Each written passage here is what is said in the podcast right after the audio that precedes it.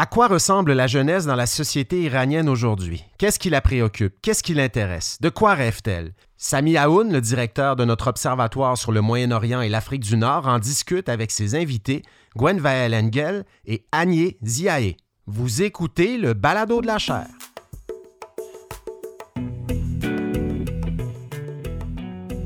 Bonjour tout le monde, je m'appelle Frédéric Gagnon, je suis titulaire de la chaire Raoul Dandurand en études stratégiques et diplomatiques de l'Université du Québec à Montréal et vous écoutez le Balado de la chaire. C'est un balado qui vous permet d'entendre nos conférences si vous les avez ratées et des capsules d'analyse de l'actualité internationale, de l'actualité politique aux États-Unis et de la culture populaire américaine. Je vous souhaite une bonne écoute.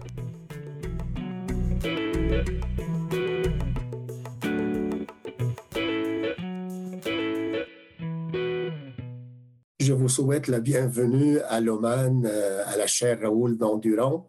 Et nous sommes très ravis d'avoir aujourd'hui, euh, je dirais, plus une conférence originale.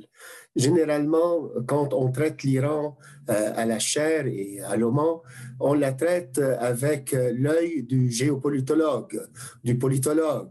Donc, on fait affaire plus avec les dynamiques de la diplomatie, de la stratégie mais cette fois-ci en complémentarité et je dirais plus en approfondissement.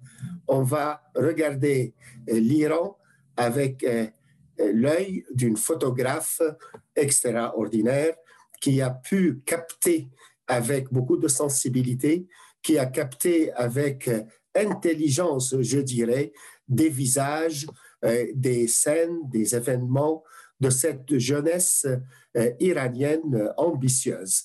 Elle s'appelle Gwen Vael Engel et nous sommes très ravis de la voir.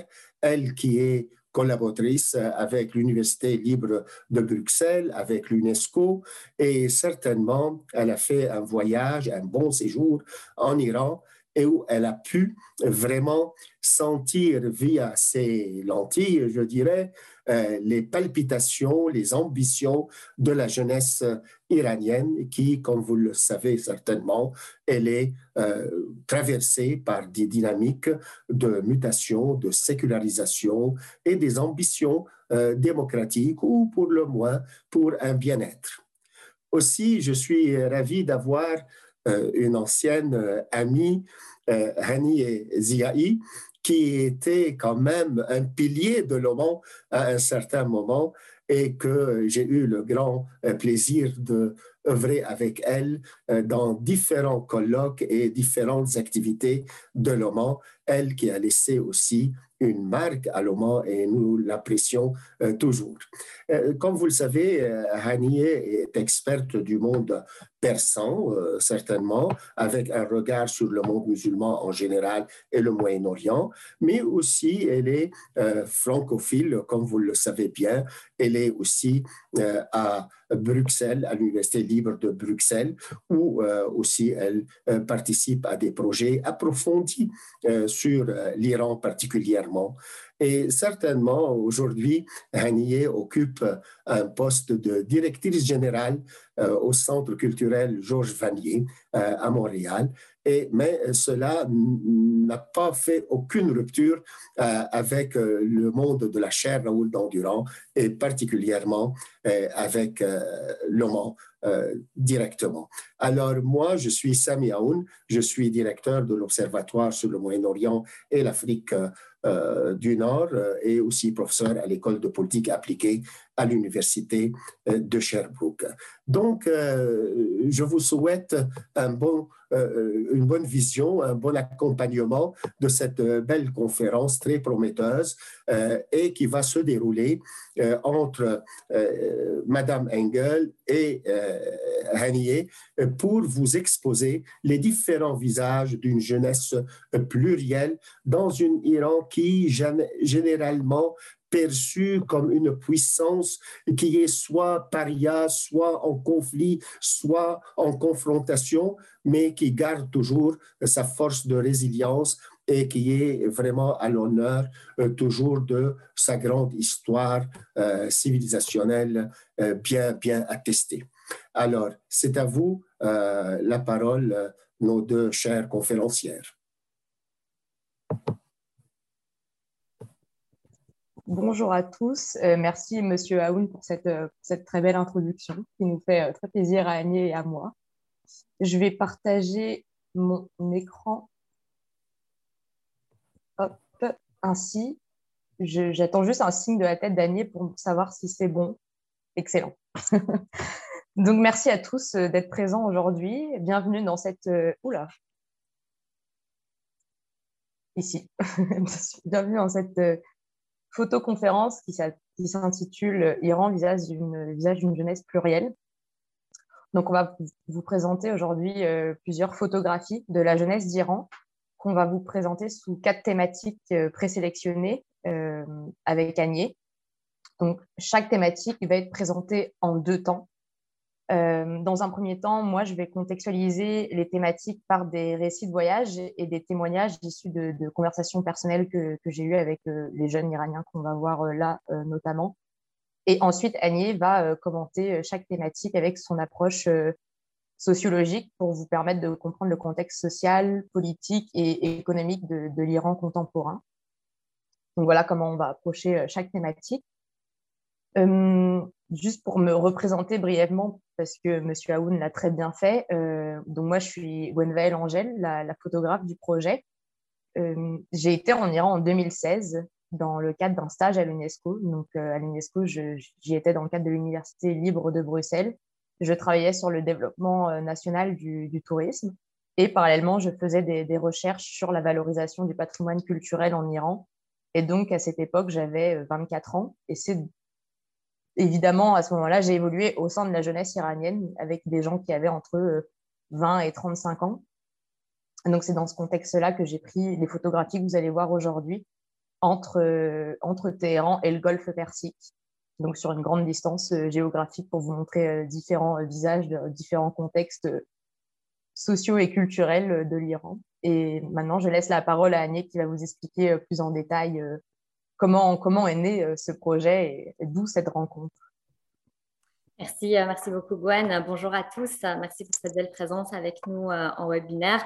Tout d'abord, je tiens évidemment à remercier euh, la chaire Raoul Endurant, toute l'équipe de la chaire Raoul Endurant qui a permis d'ailleurs ce webinaire.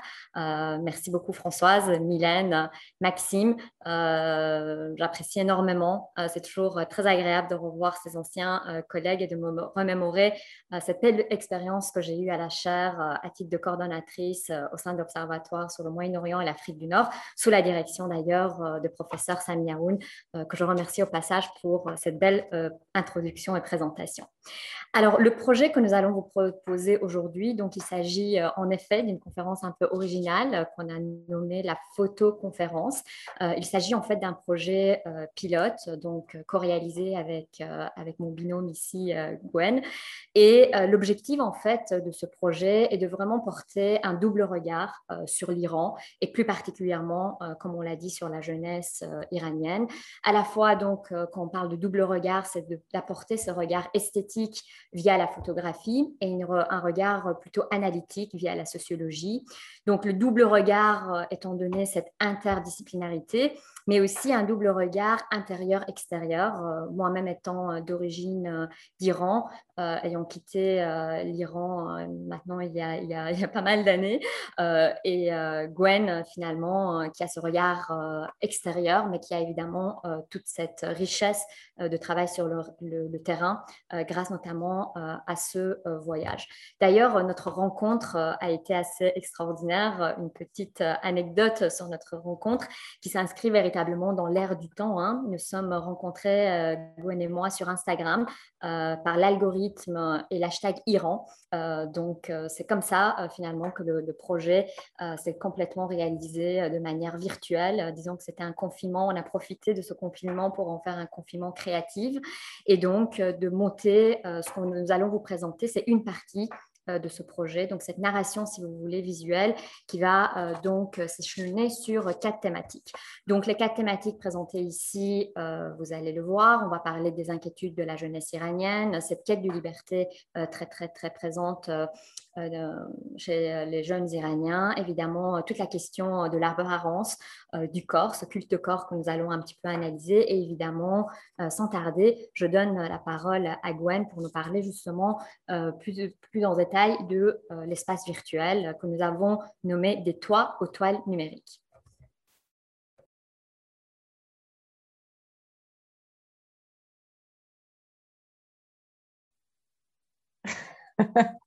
Pardon, c'est les petits soucis de, micro. Euh, merci Agnès. Donc effectivement, euh, dans cette euh, première thématique, on va, on va vous expliquer ici la connectivité de, la jeunesse en, iranienne malgré la censure qui est en Iran. Donc pour vous contextualiser avant, avant tout les, photos, sur la photo de gauche ici, je suis avec une amie iranienne à à peu près deux heures de Téhéran dans la ville de Kashan. Euh, donc c'est vrai que avec cette amie qui s'appelle Myriam, on avait l'habitude de, voyager autour de Téhéran ensemble. Donc cette photo a été prise euh, alors qu'on était sur les toits du centre-ville de Kashan euh, toutes les deux. Donc on voit qu'elle a dans sa main son téléphone. On prenait de, très jolies photos de, cet endroit. Et sur la photo de droite, j'étais ici à Persépolis, qui est un site classé au patrimoine mondial de l'UNESCO. Et donc, euh, j'ai trouvé ce moment très intéressant à prendre en photo parce que je, voyais pendant plusieurs minutes cette dame en tchador essayer de, tourner sur elle-même euh, pour se prendre en selfie et essayer d'avoir la bonne lumière et ne pas avoir le contre-jour. Donc, euh, je, trouve cette photo très intéressante dans le contexte d'être dans un site aussi ancien que Persepolis, d'avoir la notion de, du smartphone et du selfie d'une dame habillée en tchador. Donc, c'est une photo que, que j'aime beaucoup. Donc voilà pour ce qui est euh, du contexte euh, des images. Hum, pour revenir à, l'aspect numérique de, l'Iran, euh, je vais surtout vous parler de mon expérience en tant qu'étrangère par rapport à ça. Alors, il faut savoir que quand je préparais mon, voyage pour aller en Iran, j'ai dû télécharger un VPN pour contourner la censure. Annie vous expliquera d'ailleurs pourquoi tout à l'heure il y a beaucoup de censure sur les réseaux sociaux, notamment depuis 2009. Euh, donc voilà, je savais avant de partir que j'allais pas avoir accès euh, légalement, en tout cas, euh, à Facebook, à YouTube ou autre. Donc j'ai téléchargé, j'ai téléchargé un VPN et surtout à cette époque, juste avant d'être accepté par le ministère, en fait, il faut savoir qu'en Iran, ils vont faire une recherche sur vous avant de vous autoriser à venir sur le territoire, notamment si vous y allez pour des raisons professionnelles. Et donc, c'est très important. Enfin, je veux dire, comme ces recherches ont lieu sur Internet, euh, l'image, euh, l'image que vous véhiculez sur les réseaux est très importante et tout est surveillé, euh, même si on pense que ce n'est pas possible. Je vous assure qu'ils y arrivent par moment. Et donc, c'est parce que tout est surveillé, on vous demande une grande vigilance. Moi, je me souviens que dès mon premier jour à l'UNESCO, il m'avait demandé de ne pas poster de photos pendant mon séjour, de ne pas tenir de blog, de ne pas publier d'articles pour ma sécurité, mais aussi pour celle de mes, euh, de mes proches, de mes proches iraniens, on s'entend. Euh, donc, j'ai partagé euh, mes photos et mes nouvelles, surtout en France, pas une fois que j'étais de retour en France. Donc, ces photos-là n'ont pas été publiées pendant que j'étais en Iran. Elles sont sorties après, à mon retour.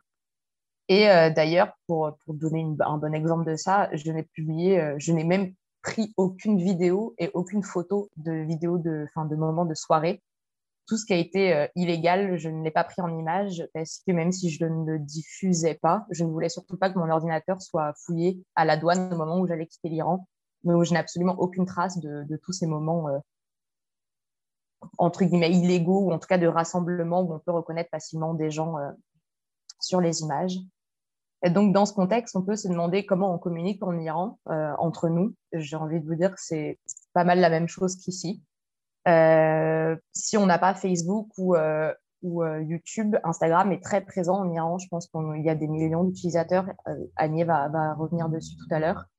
Et donc, moi, je me souviens en 2016, souvent me demandait mon Instagram avant de me demander mon numéro de téléphone quand je rencontrais quelqu'un, même dans les endroits les plus reculés d'Iran. On s'entend qu'aujourd'hui, c'est très fréquent, mais en France, à l'époque, en, en, 2016, on me demandait jamais mon Instagram, on me demandait mon numéro avant. Donc j'ai trouvé que l'Iran était euh, très précurseur à ce niveau-là. Et donc c'était vraiment euh, monnaie courante de, directement aller échanger sur Instagram sans passer par euh, le numéro de téléphone. Et derrière ça, évidemment, on utilise WhatsApp comme ici pour échanger, mais on, utilise aussi Telegram parce que Telegram, pour ceux qui ne connaissent pas, c'est exactement comme WhatsApp dans la manière d'échanger. C'est une application, sauf qu'elle elle est entre guillemets cryptée, ce qui fait que le gouvernement ne peut pas avoir accès aux échanges entre les gens donc, on allait sur Telegram principalement pour échanger sur des points de rencontre s'il y avait euh, une soirée. Quoique, des fois, même certains, certains jeunes n'étaient pas très inquiets et passaient directement sur WhatsApp pour échanger ce genre d'informations. donc voilà, à titre d'exemple aussi, il y a quelque chose qui m'avait fait, enfin, qui m'avait fait rire, pas rire, mais en tout cas qui m'avait surpris, c'est que j'avais, euh, lors de réunions avec les membres du gouvernement et l'UNESCO, euh, plusieurs fois dû utiliser mon Facebook devant des, membres du gouvernement. Et euh, visiblement, ça ne posait pas de problème parce que certains d'entre eux avaient eux-mêmes Facebook. Donc, donc c'est un peu le, paradoxe iranien. C'est on, interdit des réseaux sociaux, mais on y va quand même parce que c'est pratique pour garder contact avec le reste du monde. Donc, on essaye, quand on est étranger, de, on essaye de comprendre ce paradoxe, ce qui est réellement interdit, ce qui ne l'est pas, ce qu'il faut dire, ce qu'il ne faut pas dire. Et euh, juste avant de laisser la parole à Agnès, euh, je tiens à préciser que parce qu'il y a une censure, parce que euh, l'Iran est pas mal isolé avec l'embargo. il y a beaucoup d'applications américaines qui ne sont pas autorisées en Iran, comme par exemple Uber. donc, il y a énormément de, jeunes Iraniens qui créent des applications euh, comme euh, bah, pour, citer des applications de taxi, Snap et euh, Tapsi, qui sont des applications très utilisées pour les chauffeurs de taxi comme Uber.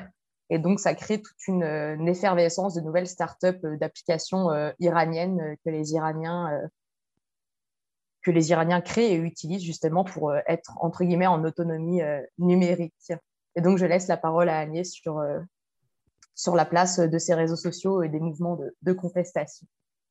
Merci Gwen. Donc vous l'aurez bien compris, la place euh, des euh, réseaux sociaux euh, est omniprésente, elle est très très significative. On est vraiment face à une génération, pour le coup on peut vraiment le dire, 2.0 voire 3.0. pour revenir un peu sur l'évolution de l'espace virtuel en Iran, juste pour vous donner en fait, pour vous situer et, et vraiment faire l'état de cette évolution progressive, c'est que si on remonte par exemple à 2003-2004, on avait surtout des blocs politiques qui étaient en présence. Euh, on a commencé à avoir justement à ce moment-là des femmes, euh, beaucoup de femmes activistes, militantes, euh, mais aussi des hommes qui créaient leur propre réseau via leur propre blog. Il y a eu comme ça une émergence de blogs féministes, par exemple, dans ces années-là, une prise de parole assez forte d'ailleurs d'acteurs inattendus sur la toile, tantôt sous couvert d'anonymat, tantôt en leur propre nom.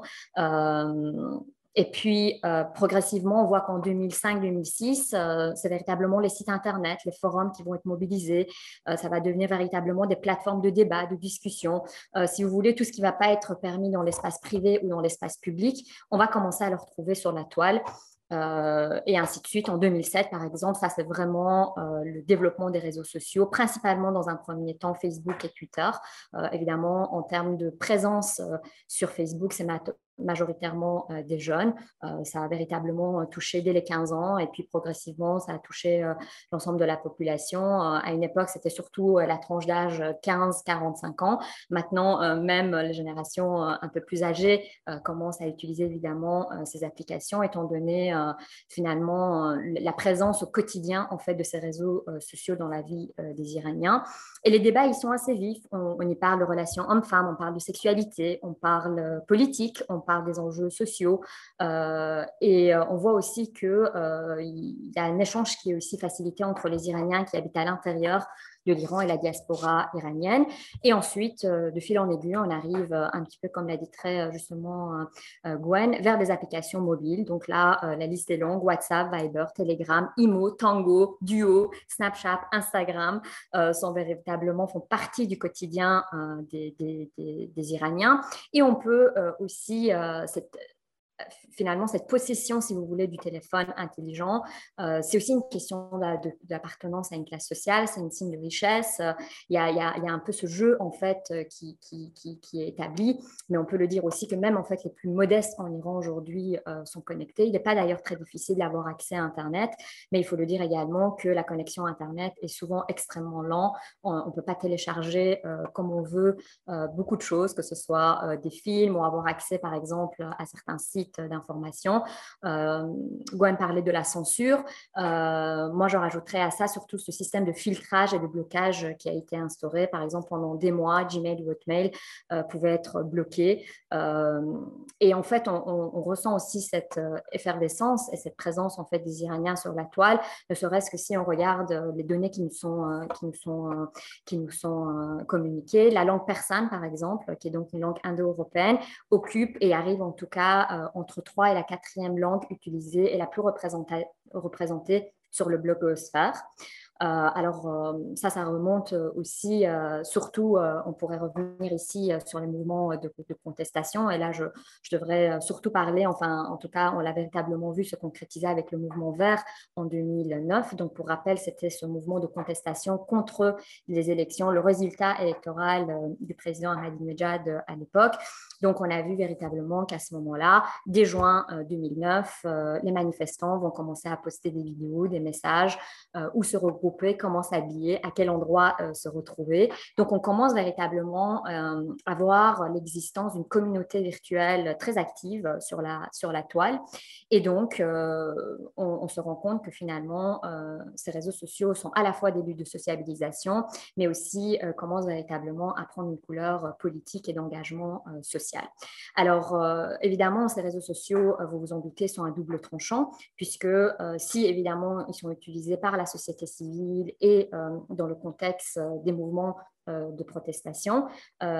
c'est aussi utilisé par le gouvernement iranien. On crée des faux profils Facebook pour, pour finalement identifier certaines personnes, qui fait quoi, qui dit quoi, de quelle manière.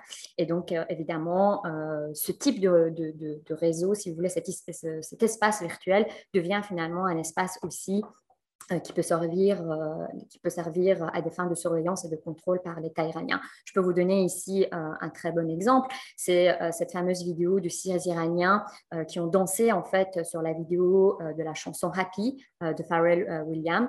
Et en six heures, la chaîne nationale, la télévision a annoncé en fait l'arrestation de ces six jeunes qui c'était donc avait trois filles et trois garçons qui ont dansé en fait sur cette musique occidentale. Et donc le gouvernement a surtout souligné, et peut-être euh, on a voulu en faire un exemple avec ce cas, de, souligner le fait que euh, les autorités iraniennes ont pu identifier euh, les six jeunes environ à peu près en six heures de temps. Donc, c'était cette capacité d'identification sur les réseaux sociaux qui a été mis en avant. Alors, on pourrait se poser la question, est-ce que c'était tout un montage? Est-ce que c'est réel ou pas? On pourrait, ça sème un peu le doute. Hein. D'ailleurs, vous savez, ce doute est toujours omniprésent sur, sur la toile. à qui on parle, euh, qui dit quoi, qui fait quoi, est-ce que la personne avec qui on communique, euh, euh, il y a toujours, vous savez, dans ce genre de contexte, ça me, ça me fait penser un petit peu à l'Union soviétique, c'est toujours cet esprit de méfiance vis-à-vis de l'autre, vis-à-vis de son voisin, vis-à-vis de la personne avec qui on parle.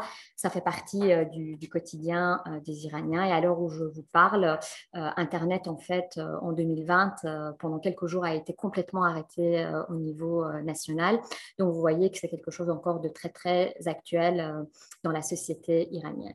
Alors, euh, passons tout de suite à l'autre thématique. Donc, euh, ici, on va véritablement parler de toute cette question finalement du, du, corps, de l'apparence que nous avons nommée Regardez-moi, j'existe et je redonne la parole à Gwen.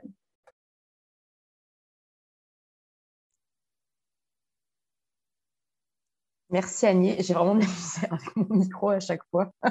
ça risque de pendant toute la présentation. Euh, donc oui, comme le disait Annie à l'instant, là, on va vraiment aborder euh, la place de l'esthétisme et de la séduction en Iran. Donc pour recontextualiser euh, à nouveau les, photographies, sur la photo de gauche, j'ai pris cette photo devant un, bah, barbershop, un, coiffeur exclusivement réservé, réservé aux hommes. à cet endroit-là, on est à Téhéran, pas très loin du Grand Bazar qui est très connu euh, à Téhéran. Donc, euh, je pense à, 30 minutes de marche au sud du Grand Bazar dans un quartier populaire. Et donc, ces, hommes-là étaient très contents de, nous voir passer et d'être pris en photo. On a pu échanger un peu avec eux parce qu'ils étaient surpris de voir des étrangers parce que c'est vraiment pas une, un endroit très touristique dans, dans Téhéran.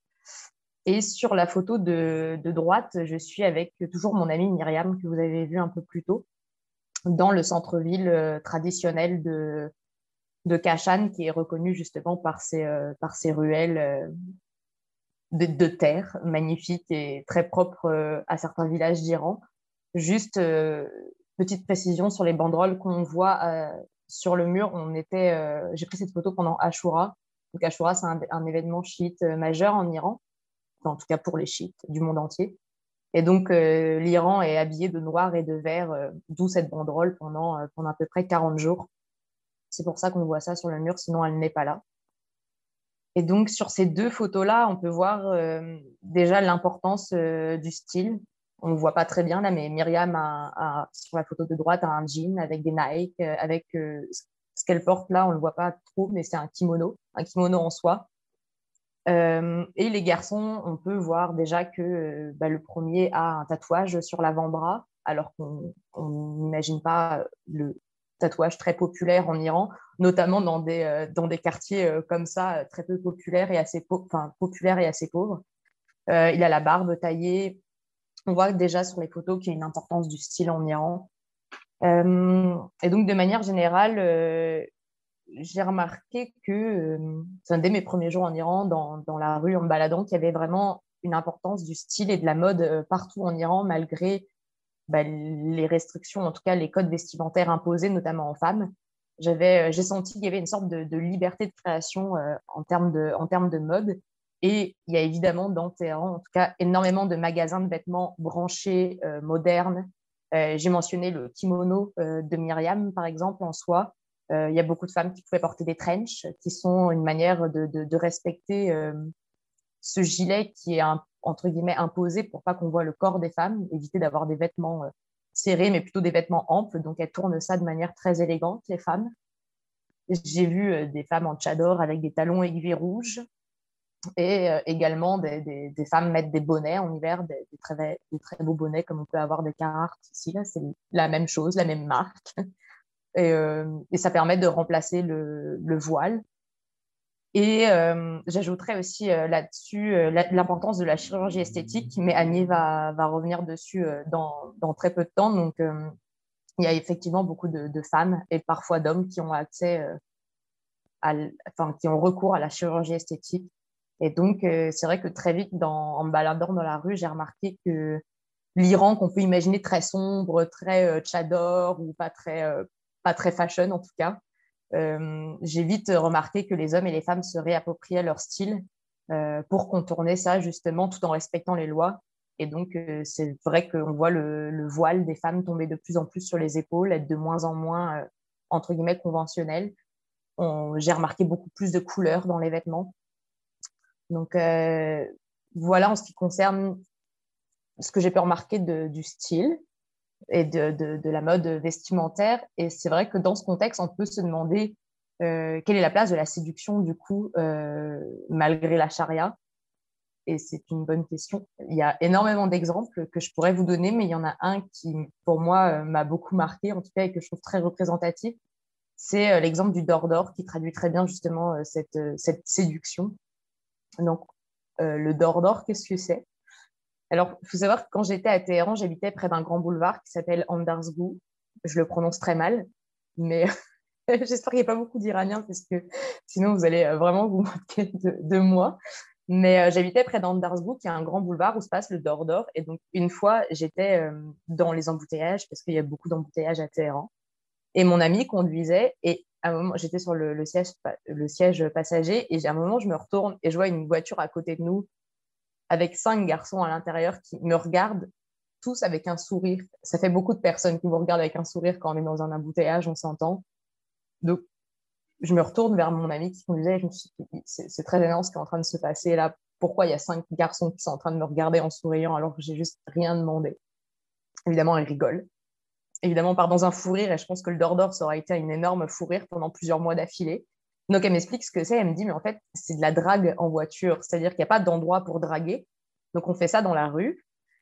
Et donc, elle m'explique que ça se passe souvent les soirs de week-end en Iran. Donc, c'est le mercredi ou jeudi soir qui sont l'équivalent de nos vendredis ou samedi soir. Et donc, les jeunes s'habillent comme s'ils vont sortir réellement. les filles se maquillent, se mettent en robe, en talons. Les garçons, ils se mettent de beaux vêtements, ils se mettent du parfum. Et donc, les garçons prennent leur voiture entre garçons. Les filles prennent leur voiture entre filles. Et voilà, ils sortent et ils vont réellement parader sur Andersburg, les grands boulevards, pour se draguer. Et donc, les garçons essayent de trouver les voitures avec que des filles dedans. Et les filles essayent de trouver les voitures avec les garçons dedans. Et puis, ils vont commencer à se sourire mutuellement. Et puis voilà, ça va être après une sorte de course-poursuite euh, dans les rues. Et puis quand ils en ont marre de tourner en rond et de, parader, ils vont se garer sur le, côté et, euh, échanger leur numéro, boire des verres euh, et, donc, et tout ça. Et donc, c'est vrai que les, les, soirs de week-end, donc les mercredis ou jeudis soirs, c'est des. Andersburg, par exemple, c'est trois voies. Il faut savoir qu'il y a une, voire deux sur trois voies de voitures garées juste pour le Dordor. Euh, pendant les soirs du Dordor, pendant les soirs du week-end, juste pour vous dire l'ampleur de, de, de, ce phénomène. Donc, ce n'est pas juste trois personnes qui font ça, c'est vraiment très connu. Ça arrive très souvent de rien demander, d'être dans l'embouteillage et de juste voir des garçons à côté de nous nous sourire, ce qui est régulièrement très gênant, surtout quand on ne participe pas à ce jeu. Donc voilà, c'est un bon exemple de comment marche la séduction. Je veux dire, ils contournent, même s'il n'y a pas de club, même si les écoles sont pas mal séparées, ils arrivent à trouver des endroits euh, de rencontre. Et je précise juste quand même, avant de laisser la parole à Agnès, que euh, le Dordor, par exemple, est évidemment euh, quelque chose qui est pratiqué par une jeunesse assez riche quand même. moi, je me souviens d'un ami qui m'avait dit quelque chose qui m'avait fait beaucoup rigoler parce qu'il était très vexé. Il m'avait fait oui, non, c'est un jeu, c'est pour les ringards de faire du Dordor toute façon, j'ai jamais pu draguer personne avec une Peugeot. Ce qui est vrai, c'est si vous êtes un homme avec une Peugeot, vous avez très peu de chances de pouvoir draguer des femmes. Il faut quand même avoir une très belle voiture pour les hommes. Donc, euh, voilà, c'est quand même symptomatique d'une classe sociale, euh, ce, jeu de séduction, surtout quand, on est un homme à Téhéran.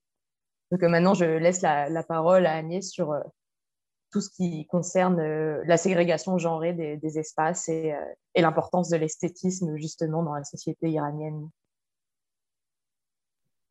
Oui, merci Gwen. Oui, alors là, on revient à tout le paradoxe, euh, le terme paradoxe a été souligné en début de la présentation, c'est tout ce paradoxe, cette contradiction en fait de la société iranienne où à la fois euh, on est vraiment en présence d'une société euh, et d'une culture où le corps est complètement et encore et toujours très sacralisé, évidemment avec cette volonté de cacher le corps, on parle beaucoup du corps féminin, mais il y a également cette volonté de cacher le corps masculin. et paradoxalement à ça, tout le paradoxe, c'est qu'aujourd'hui, c'est cette génération-là, il y a véritablement ce, culte de l'apparence, euh, ce culte du corps. L'apparence, en fait, et de bien euh, paraître en société est une identité ou devient en tout cas une identité euh, en soi. Alors, il y a souvent cette expression qu'on dit être et paraître. en Iran, ce qui compte, évidemment, c'est le paraître, vous l'aurez compris. évidemment, il y a tout ce lien à faire entre la question de, l'apparence et l'appartenance à une classe sociale. évidemment, il y a toujours cette signe de richesse. On, peut déjà même distinguer au niveau, au niveau euh, vestimentaire qui vient euh, des quartiers riches de Téhéran, du nord de Téhéran ou euh, du sud de, l'Iran, qui est, qui est, souvent un, peu plus, plus, pauvre, ou en tout cas vous avez des familles beaucoup plus modestes. Et donc vous avez comme ça cette dichotomie à la fois esthétique et sociale qui, qui, sont l'un à l'autre complètement parallèles l'un à l'autre. Alors pour revenir à toute cette question d'esthétique, on a parlé de la chirurgie esthétique, la rhino euh, plastique. Ça, c'est quelque chose aussi, c'est une pratique aussi très, très, très, très euh, euh, courante en Iran. D'ailleurs, les hommes aussi ont, recours, comme disait Gwen. Et je dirais en fait que ça en devient à tel point que l'esthétique en, fait devient un enjeu social, culturel et, politique. On pourrait ici faire une lecture un petit peu dans les termes de résistance. On, parle souvent dans le jargon en sociologie ou en, en sciences politiques de résistance silencieuse, pour reprendre le terme du politologue James Scott. James Scott va parler en fait de everyday resistance. C'est une forme en fait de résistance euh, au quotidien. Donc se réapproprier, si vous voulez, complètement ce code vestimentaire qui a été euh, euh, imposé depuis la révolution de 1979. Donc vous avez vu ce fameux chador noir qui est évidemment pas porté par l'ensemble des femmes iraniennes. Et parmi cette génération de femmes iraniennes, mais aussi par rapport aux hommes. Il y a cette volonté en fait de toujours vouloir revisiter ce code vestimentaire, se la réapproprier, tout en poussant ou en cassant, je dirais, un petit peu les limites et les, les, codes.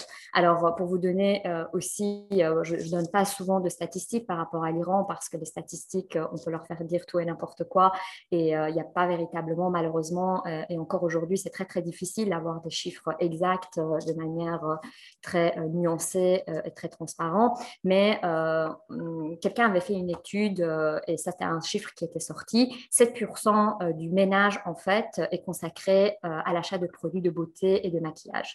alors là, je vous parle même pas, en fait, de ce recours à la chirurgie esthétique, c'est-à-dire que même si, généralement, c'est une question d'appartenance, enfin, il faut avoir quand même les moyens de pouvoir faire ce type d'opération, on le voit aussi que même, encore une fois, parmi les, la population plus modeste, on va toujours essayer de trouver une manière ou du d'avoir recours, ou si on n'a pas recours à la chirurgie ou à la rhinoplastie en tant que telle, on va par exemple s'acheter des pansements. Donc, vous voyez, on met parfois des pansements pour les personnes qui ont fait une, une chirurgie du nez. On va s'acheter juste le pansement, mais juste pour, en termes d'apparence. C'est juste en fait, même si on n'a pas été opéré, de porter en fait ce pansement pour dire, ben voilà, moi aussi j'ai les moyens de faire de la, de, de la rhinoplastie, de la chirurgie esthétique. Donc, on voit en fait à quel point cette question de l'esthétique est tout à fait en lien avec la question d'appartenance à une classe sociale. Alors, pour revenir à la question de la ségrégation genrée des espaces esthétiques, alors c'est intéressant parce que vous voyez ici sur la photo de gauche, vous avez en fait le salon de coiffeur pour hommes. Alors là aussi, c'est intéressant de voir parce que finalement, cette ségrégation genrée qu'on retrouve un peu partout euh, dans les espaces en Iran. Tout à l'heure, euh, Gwen parlait justement, par exemple, à l'université, vous avez, ou les écoles, en fait, vous avez des écoles euh, qui sont pas mixtes, l'université est mixte, mais même en fait, dans, dans, l'espace universitaire, vous avez toujours les hommes et les femmes. Dans le métro, vous avez des wagons hommes et femmes. Et vous retrouvez évidemment cette ségrégation, je dirais, genrée classique dans des espaces esthétiques. Alors après, la grande différence, c'est que par exemple, les centres, les centres euh, les espaces, les institutions esthétiques pour femmes sont cachés, sont très très discrets, sont souvent sur des étages dans un immeuble euh, où il, faut, savoir, enfin, il faut vivre en Iran pour, le, connaître. Euh, c'est un peu du bouche à oreille. Alors que vous voyez que pour les hommes, euh, par exemple, ici, le salon de coiffure a vraiment pignon sur rue. donc, vous voyez, en fait, on retrouve cette ségrégation, j'aurais aussi à ce niveau-là. Pour revenir sur la question du tatouage, alors le tatouage, c'est aussi très intéressant parce que là, on est véritablement sur une question de génération. pour la génération, par exemple, de mes parents, le, le, tatouage est encore très tabou. C'est quelque chose qui est en fait euh, à quelque chose, il y a une connotation assez négative, si vous voulez, du tatouage, alors qu'on le voit de plus en plus chez les jeunes Iraniens. C'est vraiment signe de modernité. Euh, c'est vraiment euh, justement euh, cette, modernité-là, ça en fait partie. Donc, vous voyez le lien esthétique et cette recherche, en fait, finalement, d'aller vers une modernité et, je dirais même, en fait, une forme d'occidentalisation parce que c'est un petit peu vers ça aussi qu'on se dirige. Les Iraniens regardent énormément ce qui se passe en Occident. le cinéma hollywoodien est très, très présent. La musique occidentale est, très, très présente. je ne parle même pas, en fait, du milieu via justement euh, les, maintenant tout ce qui se fait aussi de manière clandestine et avec les réseaux sociaux, justement, on, peut facilement avoir accès à cette culture euh, qui vient de, de, de, l'extérieur. Pour finir, je dirais que, euh, et pour rebondir un peu sur ce que aussi a dit Gwen, on est véritablement là avec les exemples qu'elle a donnés, on est véritablement, on est en train en fait d'observer, c'est vraiment quelque chose qui est totalement en cours. On peut vraiment parler d'une révolution sexuelle et esthétique. Quelqu'un disait, mais quelle est la prochaine révolution en Iran après la révolution islamique? Euh, beaucoup, euh, en tout cas, d'observateurs parlent d'une révolution euh, féminine, d'une révolution sexuelle qui est totalement en cours et qu'on peut observer. Et ça, c'est pas. on peut dire que, en tout cas, depuis ces dix dernières années, c'est quelque chose qui, est, qui, a commencé et qui est toujours en fait actuellement en cours de, de réalisation. Alors, pour passer à la thématique suivante, évidemment, on parlait du côté esthétique et peut-être un peu ce, côté un peu superficiel. Mais d'ailleurs, juste pour terminer aussi sur cette question esthétique, cette, cette superficialité, elle est totalement assumée par les jeunes également. Hein. Il y a totalement une conscience qu'on qu est beaucoup justement dans, dans, ce paraître et, dans, cette, dans cette apparence. Ceci étant dit, quand on, discute avec les jeunes iraniens, avec cette génération-là, tout n'est pas évidemment si superficiel et aussi en surface. Il y a véritablement de véritables inquiétudes qui émergent de cette génération-là, euh, surtout par rapport euh, à leur avenir.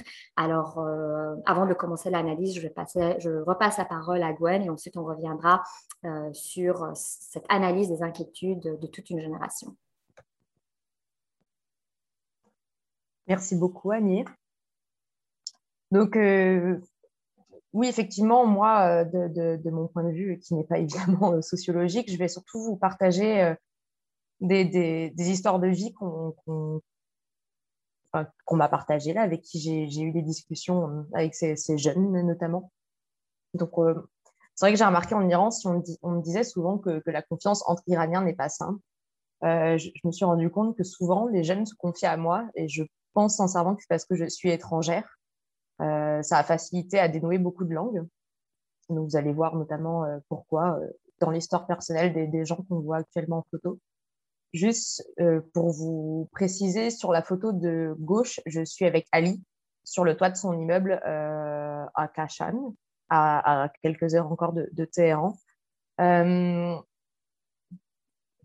au coucher du soleil. Et sur la photo de droite, je suis avec deux amis dans un village vraiment au centre de l'Iran. On est à quelques heures de, la ville de Shiraz, dans des falaises. Donc voilà, on était dans le cadre d'une randonnée, puis on s'est posé là et puis on a eu euh, des discussions très intéressantes. Et donc c'est dans ce contexte-là que j'ai pris la photo. Donc euh, pour revenir à la photo de, gauche, je, donc je suis avec Ali. Et c'est vrai que hum, les inquiétudes qu'on m'a souvent mentionnées euh, en Iran, autres que celles politiques, là on s'entend, c'était vraiment les pressions familiales que ces jeunes ressentaient. Euh, en l'occurrence, Ali, au moment où, je le prends en photo, au moment de cette photo-là, il me parlait de, il me racontait sa vie. Donc à ce moment-là, il a 24 ans et il venait de marier depuis un ou deux ans sa, femme qui à l'époque était mineure. Il me précisait qu'il voulait pas se marier à la base, mais euh, il a rencontré cette femme qui avait 16 euh, ans. Il est tombé amoureux d'elle et malheureusement cette femme a été violentée par son père et son frère. Et donc, c'était son seul moyen d'émanciper sa, femme, c'était de, la marier. Donc, il a, il a marié, euh, il l'a mariée. Là, ça faisait deux ans qu'ils étaient ensemble. Et, euh, et, puis, au moment où on discutait, euh, une semaine après, il partait en service militaire obligatoire. Agnès vous expliquera tout à l'heure comment ça se passe pour le service militaire. Et donc là, il était très inquiet de savoir qu'il allait s'occuper de sa femme alors qu'il allait être envoyé en service militaire à l'autre bout du pays à 24 ans et qu'en même temps, il gérait une auberge, mais que il ne savait pas qui allait prendre le, relais de l'auberge à ce moment-là. Donc, c'était des inquiétudes assez fortes. Donc, on le voit d'ailleurs sur la photo qu'il est exténué, il se tient la tête euh, d'une manière où on voit qu'émotionnellement, il ne va pas très bien. Mais euh, je vous rassure, euh, j'ai pensé à vous. J'ai eu de ces nouvelles il y a deux jours et il va être papa. Ils attendent leur première, leur première enfant, ça va être une fille. Donc j'ai vraiment appris ça il y a deux jours là. Donc c'était la, la, bonne nouvelle. Il a, il a survécu à son service militaire et il y a toutes ces pressions.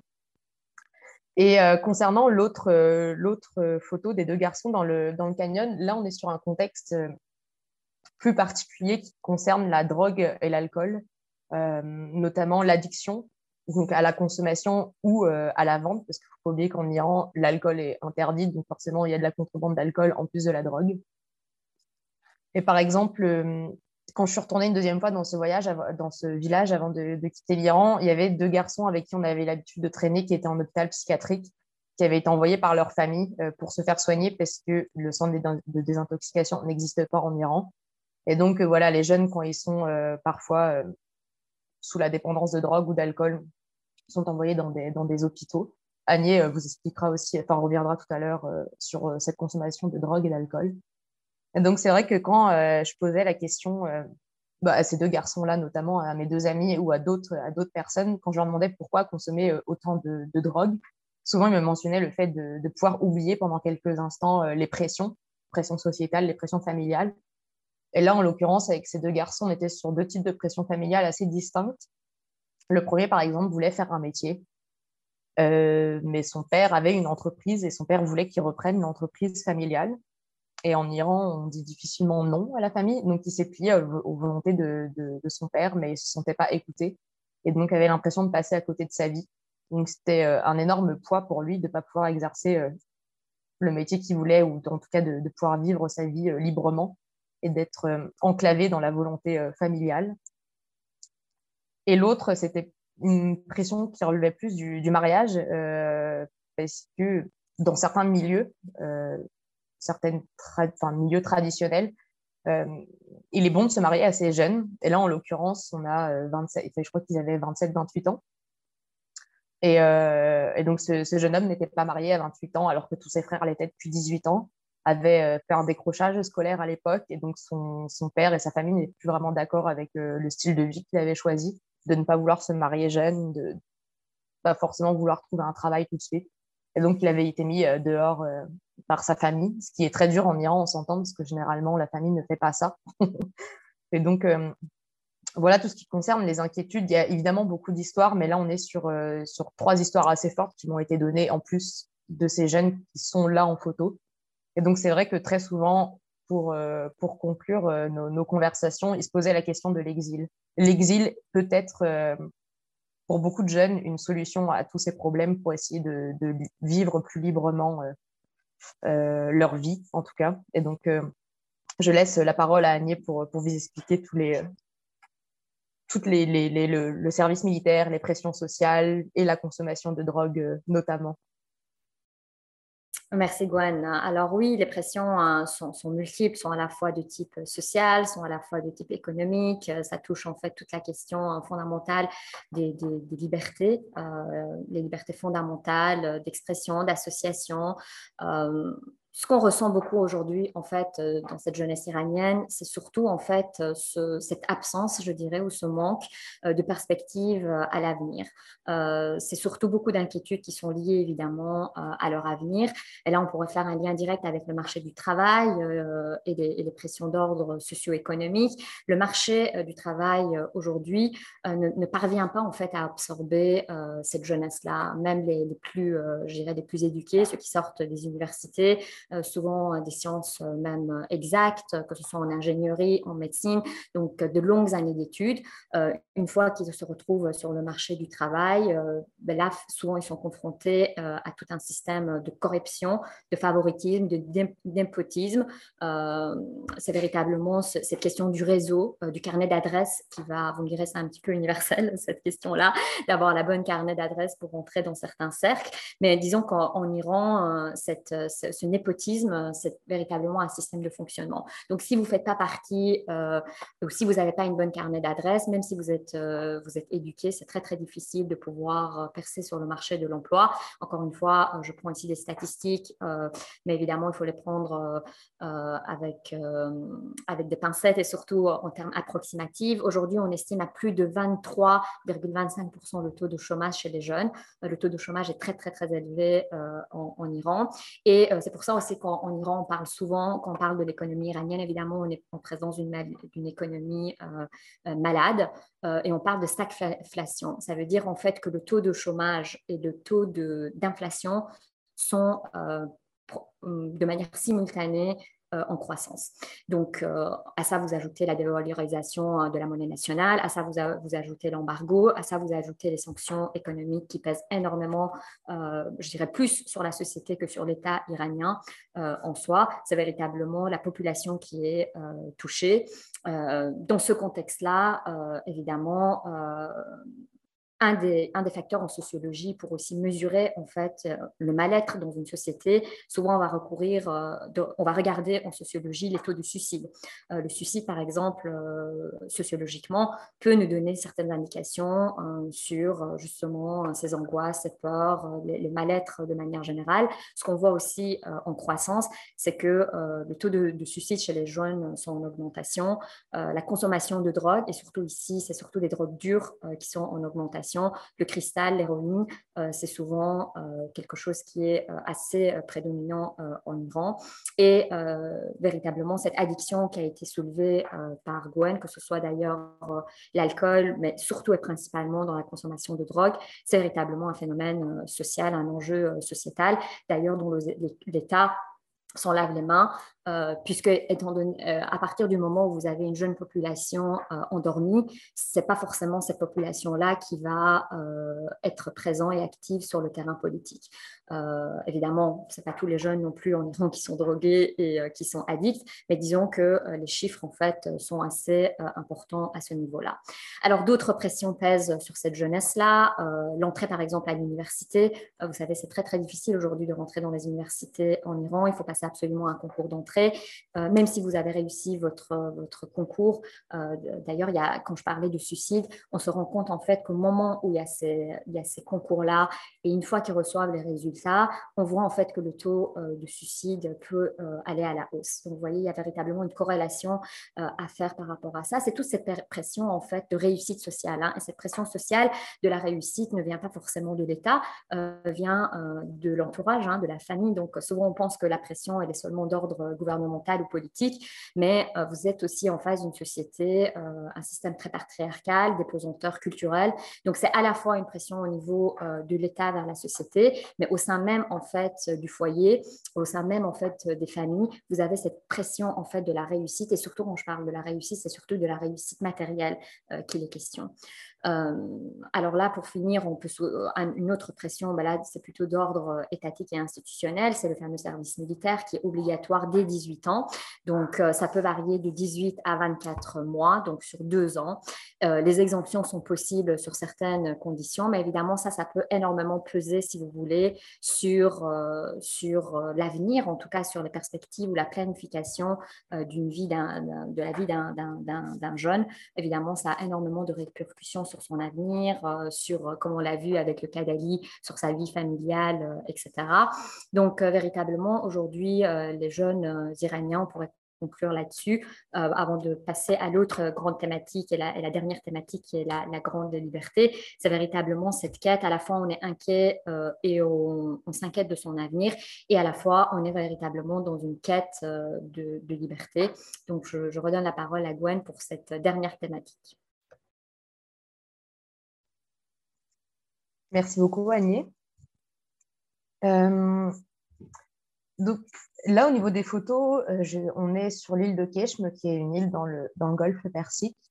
Euh, j'y suis allée seule sur la recommandation de beaucoup de, jeunes de Téhéran qui me disaient aller voir cet endroit incroyable et d'aller notamment dans une auberge qui est l'auberge d'Hassan, qui est le garçon qu'on voit sur la photo de, de droite.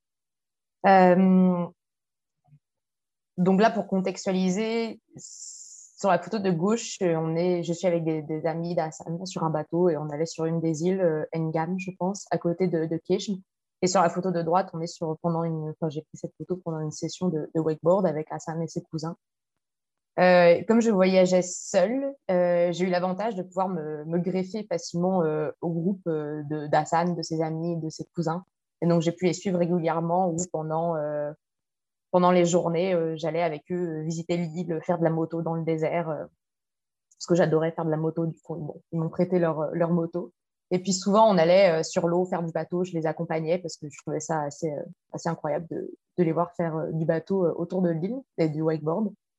Il faut savoir que dans les endroits comme Kish, mais Annie vous expliquera après plus en détail pourquoi, il y, a vraiment cette sensation de liberté euh, parce que moi, ça m'a frappé de voir à quel point la police était quasiment absente. Elle est évidemment présente, là, on s'entend, mais vraiment moins euh, qu'à Téhéran. Donc, on a l'impression d'être loin des, regards euh,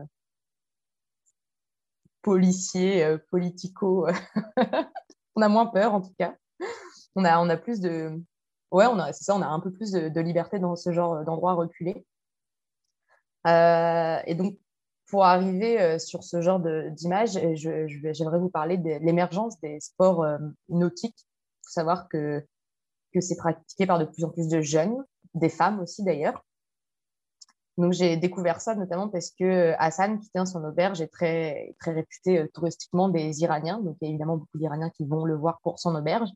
Et comme lui et ses cousins ont grandi sur l'eau, ils ont eu l'habitude de pratiquer du wakeboard, du ski nautique après leur journée de travail. Et donc, de plus en plus d'Iraniens lui demandaient justement de le suivre sur le bateau, d'aller sur l'eau avec lui, et même certains d'avoir des cours.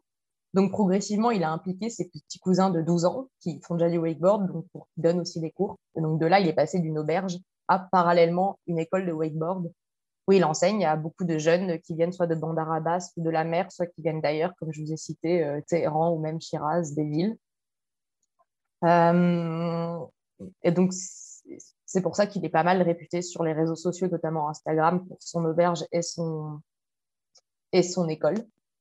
Et euh, juste pour vous dire à quoi ça ressemble une session de wakeboard dans ce genre d'endroit, là on voit sur la photo de gauche que l'endroit, un côté de l'île est pas mal désertique, mais de l'autre côté de l'île, dans le nord de l'île, sur la photo de droite, on est vraiment au milieu des mangroves, qui est un, endroit naturel protégé par l'île, euh, qui, fait partie du patrimoine naturel de l'île.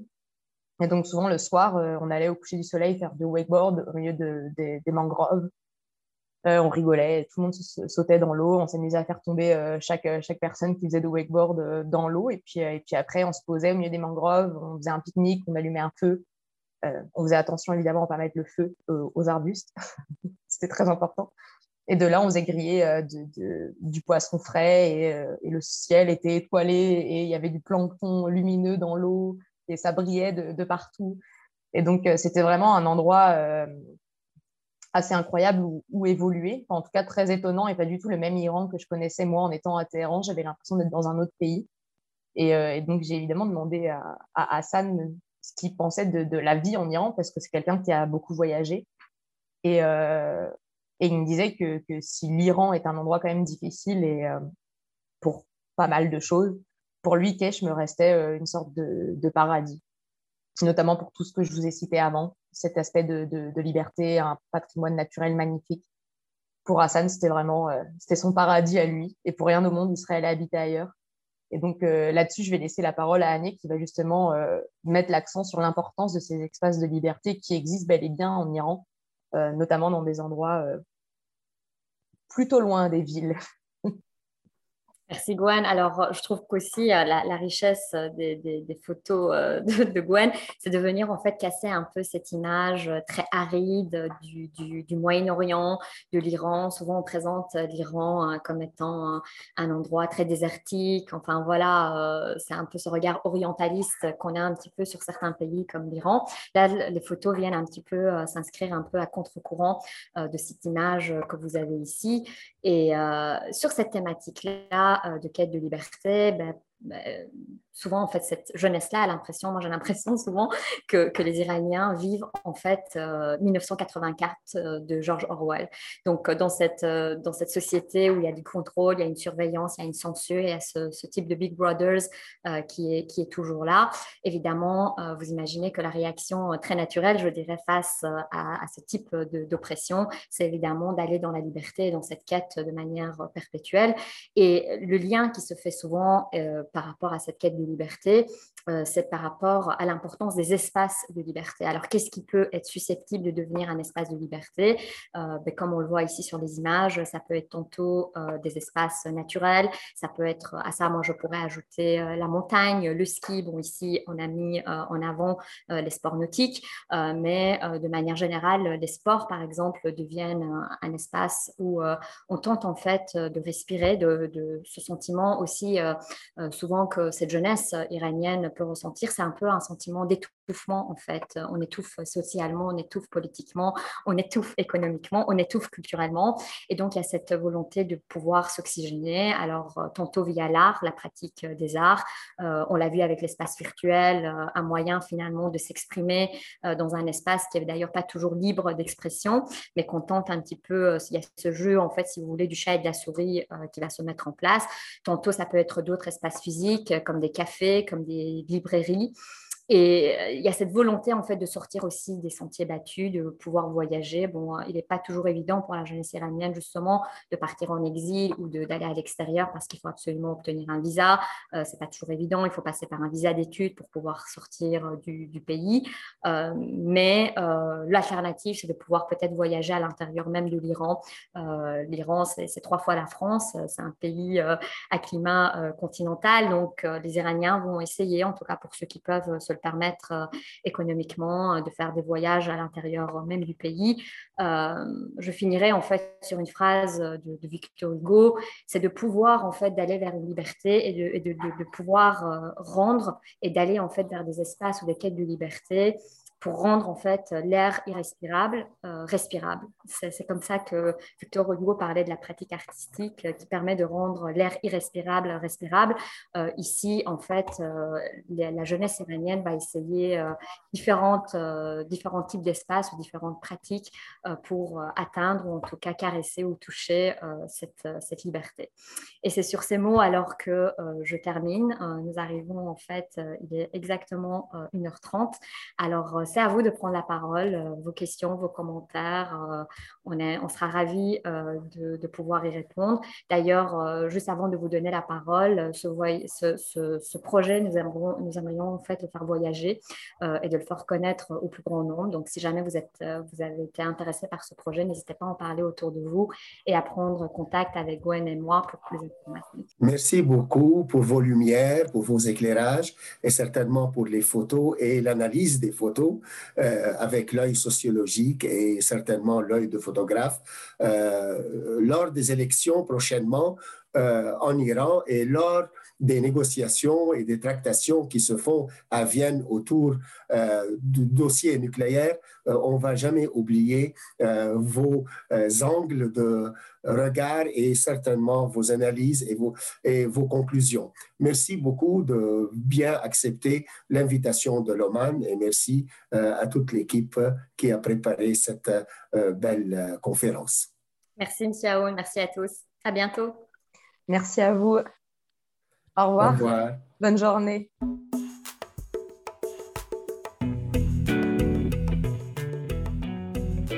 Je vous remercie d'avoir écouté ce balado de la chaire. Si vous voulez nous poser vos questions, vous pouvez le faire sur les médias sociaux de la chaire Raoul Dandurand, sur Facebook, Twitter et Instagram, en utilisant le mot-clic balado de la chaire. Je vous invite également à consulter notre site Internet si vous voulez rester à l'affût de nos activités au www.dendurant.ucam.ca. Et sur ce site Internet, vous pourrez aussi vous abonner à notre lettre d'info de la chaire. En terminant, si vous aimez le balado de la chaire, ben, n'hésitez pas à nous le dire sur votre plateforme d'écoute préférée. Comme d'habitude, un 5 étoiles est grandement apprécié. Ce balado a été co-réalisé par Philippe Julien Bougie et Clément Hamelin. Allez, à la semaine prochaine.